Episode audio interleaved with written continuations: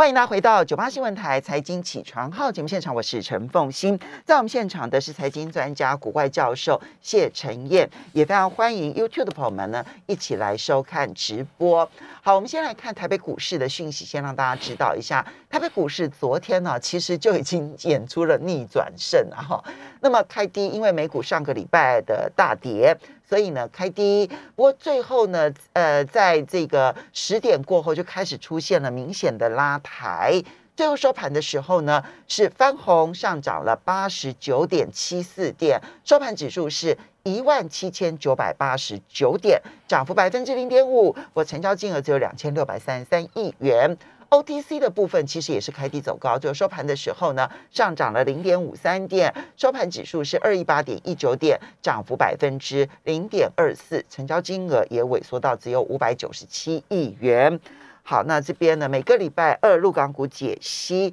在我们现场的陈燕哦，当我们在进入陆港股之前呢，还是先必须要有五分钟台北股市。台北股市呢，其实在上个礼拜呢，其实是杀声隆隆啊。那在这个礼拜呢，眼看着要封关呢，似乎过不了一个好年了。结果呢，它昨天出现了逆转胜，当然跟美国股市的盘中的电子盘呢已经翻红有很大的关系。在昨天晚上，我相信很多的投资人都很担心，因为呢，欧洲股市重挫，美股呢也开低，但没有想到今天凌晨它已经翻红了，如何看待？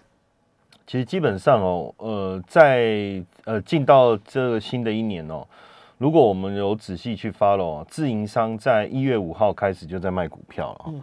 那这一路是一路卖哦，卖到昨天，其实自营商都还是一直在减码，卖了十四个交易日。对，那这个这个其实是符合我们过去在法人圈的操作，因为基本上对于比较长的这种假期来讲，这中间可能会有一些变数，尤其是。呃，今年的变数特别的多，包含了呃，当然，呃，自营商开始在卖股的时候，可能还没有预期到这个俄罗斯跟乌克兰的这个地缘政治的风险哦。但是，一月二十七号联总会的会议，其实中间确实是有一些很大的变数。对，因为大家对于升息的预期是越来越高的时候，呃，一呃也不确定到底这后面会怎么样。当然，我们可以预期，可以猜测，我们可以去做一些保护。可是，最好的方式其实还是先退出市场。所以，我我我们在之前节目当中，我有跟大家提醒到，我说一月十九号是台子期结算，结算后外资其实对于台股的一个操作的意愿一定会降低，而且我甚至说，投信其实在像这种农历长假之前，几乎不愿意冒什么操作的一个风险哈。但是呢，有趣的呃，那另外一个就是包括融资，其实在这段时间也持续的减少。但呃，另外一个有趣的观察是投信的部分哈，投信在。OTC 的部分也确实持续的在减码，因为这个跟他们过去的操作有很大的关系。它在 OTC 本来就是它持续提升绩效的一个非常重要的场域。那当它退出这个场域的时候，表示它对于股市的操作的积极度是下降的。那当然，大家会看到投信转往加权指数。我跟各位讲，他去买加权指数，其实不是因为他看好台股，是因为他不看好台股。这个逻辑我要特别跟大家调强强调。如果投信看好台股，他一定是大买 OTC 哦，他一定是大买 OTC，因为他拼绩效。可是当他退出 OTC，那为什么他要去买加权指数？原因很简单，因为投难道我要把钱还给投资人吗？因为投信其实它的投资是有最低的投资比例，没错没错没错，所以他钱是一定要。要有相当大的比例是在股票市场，对对哦，所以他如果没有积极进攻的话，其实就代表着是我是消极的防御，至少我不要跌的比大盘来的重。对对，所以通常，但是当然这样的一个操作也蕴含着呃，投资人的钱其实还没有赎回哈。那另外一个观察当然是关股的部分了，关股的部分其实这几天呃六个交易日其实关股都在买超，所以。可见确实有一个护盘的这个成分在了哈。嗯，当然你说这接下来呃，因为剩两个交易日嘛哈，那我的想法是，如果你手上的股票还没有卖的，应该也不用卖吧，因为也应该也跌蛮多的哈。嗯嗯。所以因为这一段时间，我觉得高本一笔的股票已经反映了它本一笔的修正。当然，你的股票如果是没有基本面，我觉得这个不用讨论了，因为因为。这个这个是一个很很特别的议题。如果是有基本面、有产业前景的，我觉得经过本一笔的修正，到这个地方也差不多，大部分都应该已经达，不是跌到季线就跌到半年线了。嗯那这时候要再去卖吗？我倒觉得不用，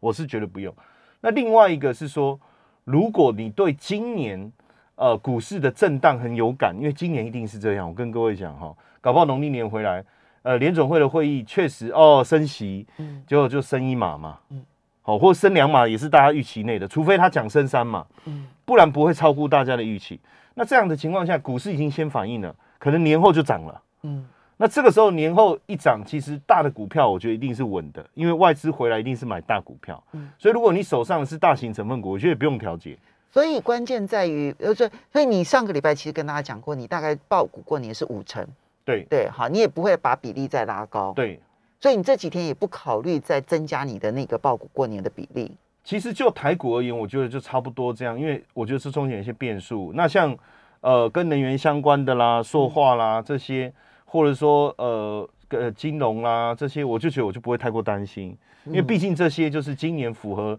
呃升息的环境，符合现在市场上的一个状态啦。然后像大型的成分股、半导体类的，其实我觉得也不用什么太过担所以只。要它是有业绩的，然后呢，它的基本面是 OK 的，对对你来说，其实这个报股过年虽然变数非常的多，然后你的持股比例风险控制住了，你其实也不担心。，对，本其实股市的操作，你不能每天呃跟着股市上上下下嘛，还有包括呃你的股票如果是基本面够好的，它的股股价都还没有完全充分的去反映这个它的这个价值的，那你当然就就在到雪地里好好持续的一直滚啊，好好滚到头晕为止。好好好，这个是这个台股要不要报股过年的部分。好，接下来我们就来进入的是陆港股的部分了。是，陆港股的部分，哎，其实现在呢，你陆港股要一起谈呢，有一点麻烦，因为他们这今年以来都不同调，就是呢，港股涨的时候陆股跌，陆股涨的时候港股跌，到底怎么看？好，不过我觉得，呃，从呃这这这一段时间，我觉得倒不担心啊。我先我先呃讲一个，因为我怕时间我的分配有有点问题，我先先讲一个我最近在做的事情哈。因为呃，今年我认为就是一个通膨的环境。嗯那今年通膨环境对我来讲，我想要找到的就是能够去抵抗通膨的一个产品。嗯那实际上，当然我就呃跟跟我太太讨论完以后，其实我已经我就开始做一些准备哈，因为呃之前我我的资金我一直在等待要进场去做这一这一件事情。那这个事情就是说我想要做一个长期的配置，嗯然后呢，呃，他每年每半年呢有一个稳呃半每一年或每半年能够有一个利息，那这个息领到我可以去付小孩的学费，嗯哦，那我也就不用担心学费涨价啦，嗯好、等等的事情。那当然过了几年以后，他不用念书了，那那个钱我我就我们就可以拿来规划去旅游啊，干嘛？对于未来物价的上涨，我就比较不是那么担心。所以，殖利率是我考虑的一个重点。但是呢，当然我一直在等一个机会去切入。所以其其实从呃上礼拜开始，我一直去切入那个香香港高股息的 ETF。嗯然后呢，因为我我对我来讲，我计算它的殖利率对我来讲，达已经达到了这个呃七趴嗯哦，所以我就从大概是在应该是在十一月底啦，十二月，然后后来一月这这几天，我觉得我的殖利率够，够我可以接受这个殖利率，所以我就一直分批在这个地方做布局。嗯。所以我我要讲的是说，有时候投资是这样哈，就是说大环境有它的一些状况，但是如果说你想要投资的这个，你的目的性是明确的，比如说我的目的性，我就是在找呃，殖利率相对够好，当然殖利率好的背后，它还必须要包含一件事情，就是里面的标的，我觉得不会受到大环境太多的影响，因为像香港高股息，它里面的标的都是电力公司嘛，能源类、港口类的，这个反而其实会受惠现在市场环境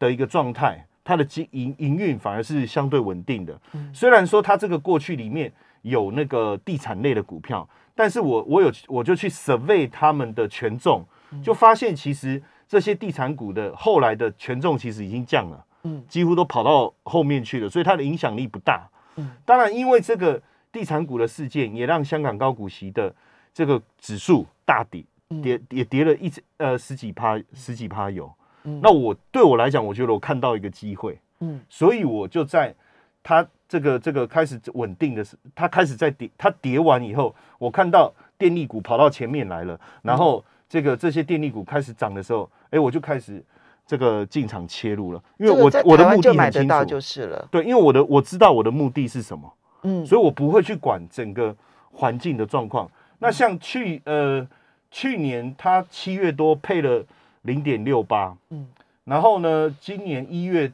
一月中又配了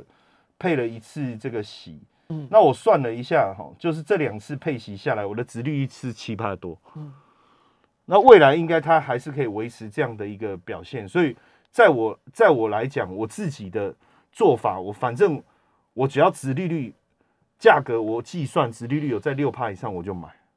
你刚讲的是香港高股息，对，但实际上面它的名称是叫做中国高股息，对对对对对，啊是中中信的嘛哈，中信中国高股息，对，那你你你主要的原因是因为它其实他的买卖的股票是香港的股票，对，香港的股票，等于是香港的国企，对，如果呃，对我我其实个人还个人在配息这一块，因为会牵扯到资金。的问题还有税务的问题嘛？嗯，那其实对我来讲，我觉得他买的是香港的股票。目前因为这一块他没有这没有没有改变过去金融资金流通啊、股票买卖的一些这个游戏规则，好，所以我我就以这个部分为主。那其实我也跟大家举呃稍微呃分享一下，就是像它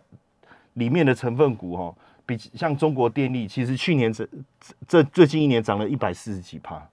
然后华润电力也涨了一百三十几趴，中国被房地产拖累的很惨哎。对，其实整体来讲没有没有大家想那么狠，就那些地产很跌很多，嗯，可是实际上它整个指数其实只有跌十趴多，为什么？就是因为还有别的涨的，对，因为它其他涨很多的，它把它补掉了。好，但是问题是我不是要价差，我是要洗嘛。对对，所以我们稍微休息一下，等一下呢再回来节目现场。这个重点是放在你想抗通膨，马上。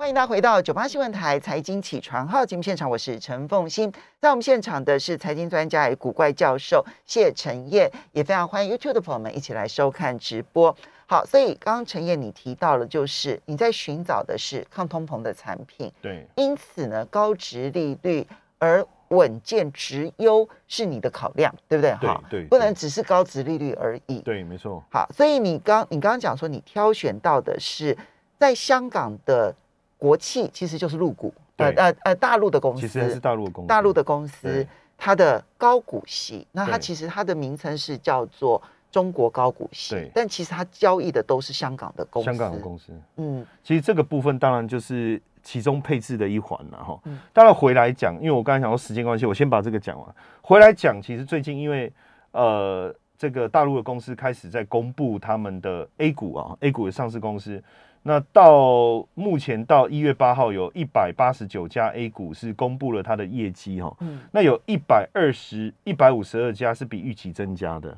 那五家是这个扭扭转它的亏损，呃，这个这个扭转亏损。那有十八家是比预期减少，十一家亏损。嗯，其实我们发现说，业绩比预期来的好的占了八成。嗯。所以整体来讲，跟华尔街的比例差不多。对，其实这件事情其实已经在告诉我们说，它慢慢的走出这一个悲观的一个氛围了。哦，因为大陆他们很多他们的公司基本上现在半年公布一次财报，所以对我们来讲，我们没有办法像台湾一样。好，营收每个月追踪，然后那个呃那个财报每个每一季追踪哈，所以有时候在追踪上确实有它的难度，所以也会特别去关注一下，到底它公布的时候比大家预期的状况来得好，还还是不好？那这样看起来其实比预期来得好，尤其是在化工，化工的比例特别高，嗯，然后医药生物啦、机械设备还有有色金属这一类哦，它整体来讲那比较差，但就是。就电脑这一块的哈，这个我们就觉得哎，可以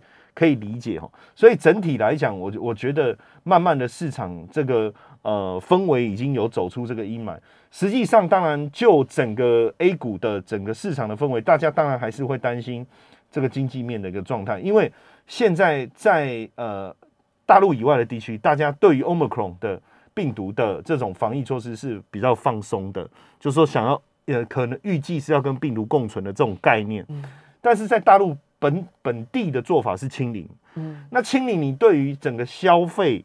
经济复苏一定会有压抑，是这个目前是大家担心的因素哦。再来一个是什么？其实最近我觉得，呃，我们呃可以未来可以去观察农历年后的一个状况。为什么？因为农历年前跟我们一样，它还是会有资金收回，机构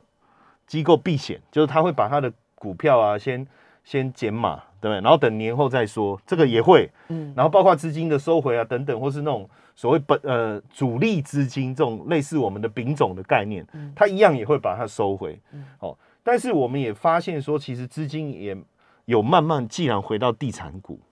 嗯，这个很妙。对，今年初以来，其实就看到这个对。那如果说过去打压最重的房地产的股股股票大跌，资金流出，到最近开始流回地产股，表示市场嗯已经开始认为这个风险已经开始。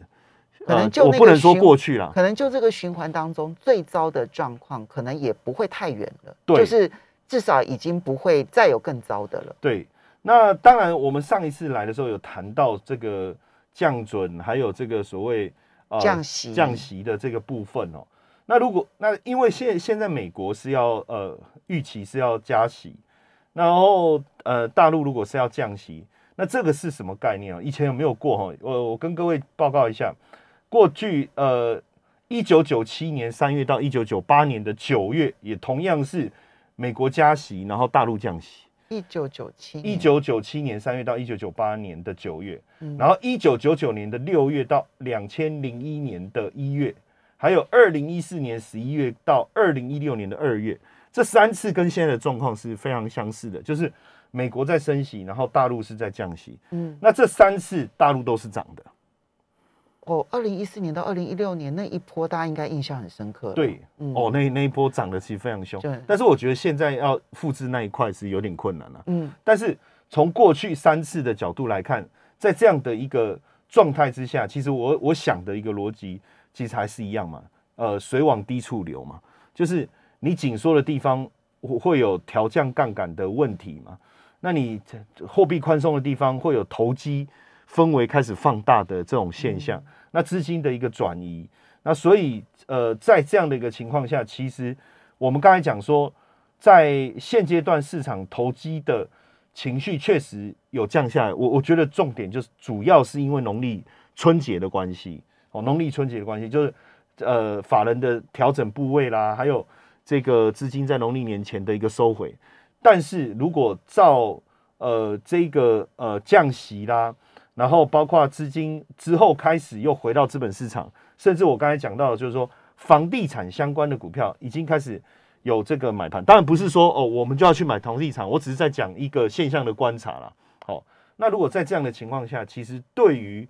这个农历年后，其实整体 A 股的氛围或是港股的氛围，我觉得是相呃，我不能说我很乐观了，但是我觉得是相对乐观的。你觉得从资金池的角度来看的话？它就会有乐观的条件。对，嗯，那另外一个当然就是说，呃，因为刚好最近也有记者朋友一直在问我，我不知道为什么大家突然特别关注这个啊，我想起来了，因为他说听我们的节目那个 News 酒吧，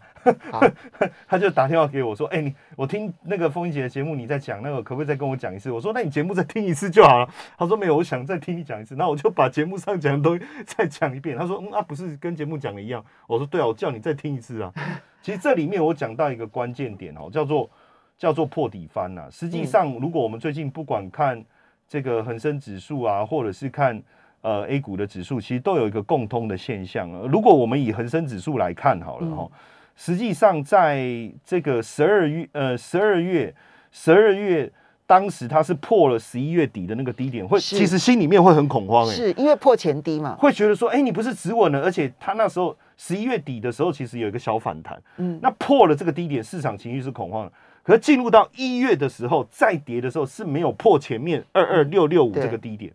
然后接着就开始涨，而且如果各位回去仔细看线图，会发现，虽然说昨天是跌的，它又跌了，可是我跟各位讲，三天前长虹已经把那个。两两层次的颈线给打出来，两个层次，一个层次是在大概是在我我确认一下哦，大概差不多在二三五八零，第二个层层次的颈线是在两二四二四三三零左右，等于它是一个小底部再上去的，符合前低的那个底部，两个打上去，嗯。所以这个这个在结构上来讲，我们叫破底翻嘛，嗯。就是说我我破底，哇，好好可怕、哦，哎，他没想到破底以后，他就很悠闲的、很自在的看着你那个那个惊慌的脸，然后他就慢慢的推上去，然后等到你反应过来的时候，他又涨了一大段哦。所以整体看起来，我我觉得我刚才讲说，哎，奇怪，明明资金是冷却的，投机的氛围是下降的，嗯大家对经济的担忧是增加的。哦，我讲到的就是说，你刚刚前面那一段讲到，就是市场的担忧，然后资金可能投机的气氛冷却的。前面那一段看起来好像是说不好，对对对，但实际上面是说，在这么多的利空淬炼之下，嗯，反而它的价格比大家预期表现的还好更多。嗯，然后呢，大家会担心说经济下行，经济的状况不好。哎，可是公司的财报出来以后，比大家预期又好很多啊，嗯而且是高达八成以上的公司，它的业绩比优于大家预期优于预期。哎，那这些到底在在反映什么事情？其实就是刚才刚才大家讲到巴菲特嘛，巴菲特说别人在悲观的当中，你要去审慎乐观嘛。嗯我我觉得是这种情况开始开始这个转变了哈，所嗯以我我觉得在这样的一个情况下，大家可以慢慢的去去思考这件事情啊，在投资教授上，当然我觉得这段时间大家也熬得确实，如果有投资也确实熬得辛苦哈，但是从我们这样来看呢、我觉得这个氛围确实慢慢在转转变当中啊。好，一个当然政策面其实很明显看到货币政策的改变，然后第二个是你看到利空淬炼出来的底部似乎已经出现了。那这个可以来观察，那提供给大家做参考了。非常谢谢古怪教授谢承彦。